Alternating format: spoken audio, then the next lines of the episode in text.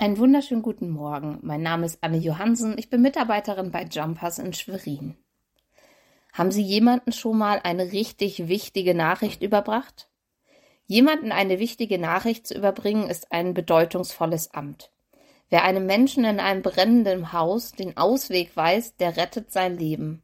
Ein Arzt, der seinem Patienten die schlechte Diagnose mitteilt, gibt ihm Klarheit und Gewissheit und kann gegebenenfalls sogar über Behandlungsarten aufklären. Seinen Geliebten zu sagen, dass man ihn heiraten will, gibt einer Beziehung eine neue Tiefe oder kann auch deren Ende bedeuten.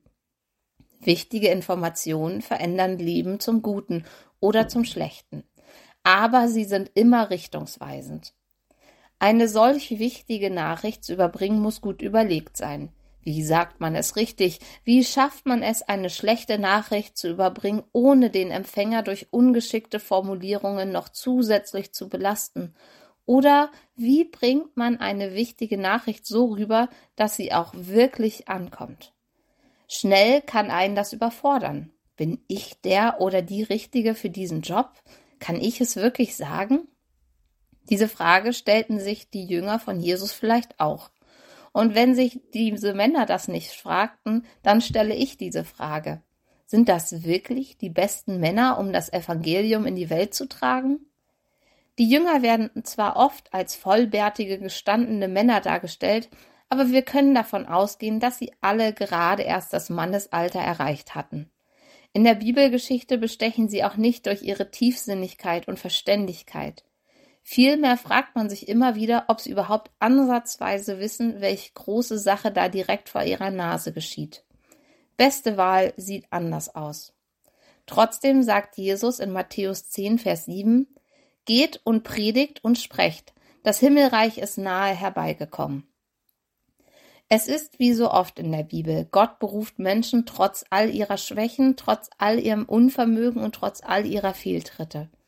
Die wichtigste Aufgabe, nämlich den Menschen die lebensrettende und richtungsweisende Nachricht des Evangeliums zu bringen, traut er diesem wilden Haufen zu. Aus menschlicher Sicht kann das nur schiefgehen. Mit solchen lauten Leuten baut man keine Weltreligion auf. Und trotzdem hat es funktioniert. Trotzdem ist die Nachricht bis zu Ihnen und mir durchgedrungen. Und sie wird auch immer weitergehen. Nicht wegen, manchmal sogar trotz uns weil Jesus sie durch uns selbst in die Welt trägt, weil Reich Gottes schon da ist, wo die Nachricht ankommt, weil das Reich Gottes durch dich und mich weitergebaut wird und weil das Reich Gottes durch Jesus verendet wird. Klar fühlt man sich manchmal im Angesicht dieser Herausforderung etwas überfordert. Manchmal traut man sich vielleicht auch nicht so recht aus Sorge, nicht die richtigen Worte zu finden, falsch verstanden zu werden oder persönliche Ablehnung zu erfahren. Aber keine Sorge, diese Nachricht geht weit über uns Menschen hinaus. Das, was da geschieht, ist größer als wir. Und Jesus wünscht sich, dass es mit uns geschieht, aber eben nicht wegen uns. Also seien Sie mutig, gehen Sie voran, erzählen Sie anderen Menschen von Ihrem Glauben und sagen Sie ihnen, dass Jesus ganz nah bei uns ist. Amen.